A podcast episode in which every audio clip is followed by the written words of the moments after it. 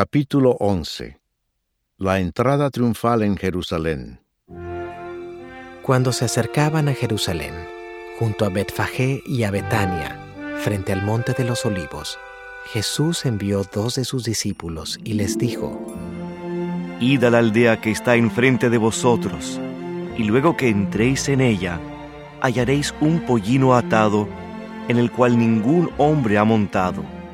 Desatadlo y traedlo. Y si alguien os dijere, ¿por qué hacéis eso? Decid que el Señor lo necesita y que luego lo devolverá. Fueron y hallaron el pollino atado afuera a la puerta, en el recodo del camino, y lo desataron. Y unos de los que estaban allí les dijeron, ¿qué hacéis desatando el pollino? Ellos entonces les dijeron como Jesús había mandado, y los dejaron. Y trajeron el pollino a Jesús, y echaron sobre él sus mantos, y se sentó sobre él. También muchos tendían sus mantos por el camino, y otros cortaban ramas de los árboles, y las tendían por el camino. Y los que iban delante y los que venían detrás daban voces diciendo, Hosanna, bendito el que viene en el nombre del Señor. Bendito el reino de nuestro Padre David que viene. Hosanna en las alturas.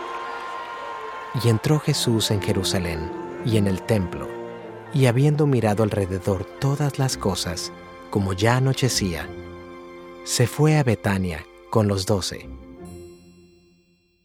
Maldición de la higuera estéril Al día siguiente, cuando salieron de Betania, tuvo hambre, y viendo de lejos una higuera que tenía hojas, fue a ver si tal vez hallaba en ella algo.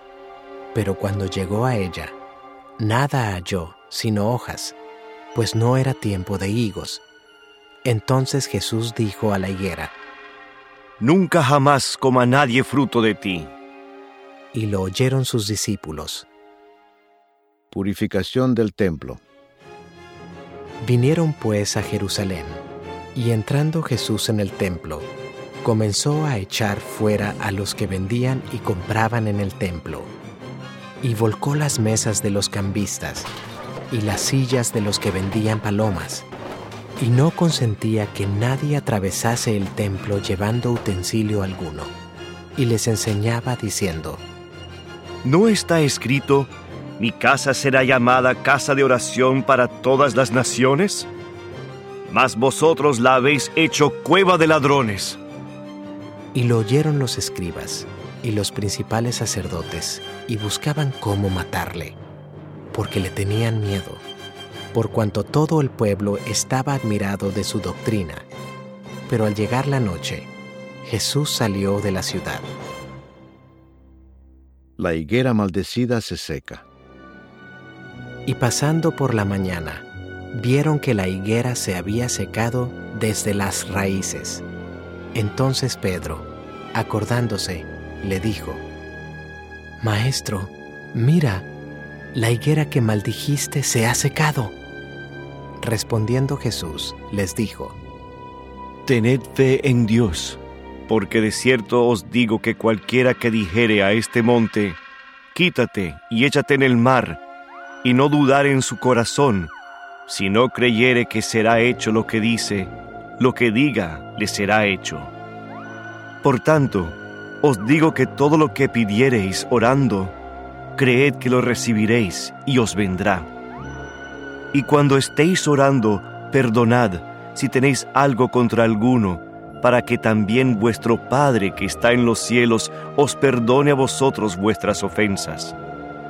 Porque si vosotros no perdonáis, tampoco vuestro Padre que está en los cielos os perdonará vuestras ofensas. La autoridad de Jesús Volvieron entonces a Jerusalén, y andando él por el templo, vinieron a él los principales sacerdotes, los escribas y los ancianos, y le dijeron, ¿Con qué autoridad haces estas cosas? ¿Y quién te dio autoridad para hacer estas cosas? Jesús, respondiendo, les dijo, Os haré yo también una pregunta, Respondedme y os diré con qué autoridad hago estas cosas. El bautismo de Juan, ¿era del cielo o de los hombres? Respondedme. Entonces ellos discutían entre sí, diciendo, Si decimos del cielo, dirá, ¿por qué pues no le creísteis? Y si decimos de los hombres, pero temían al pueblo, pues todos tenían a Juan como un verdadero profeta.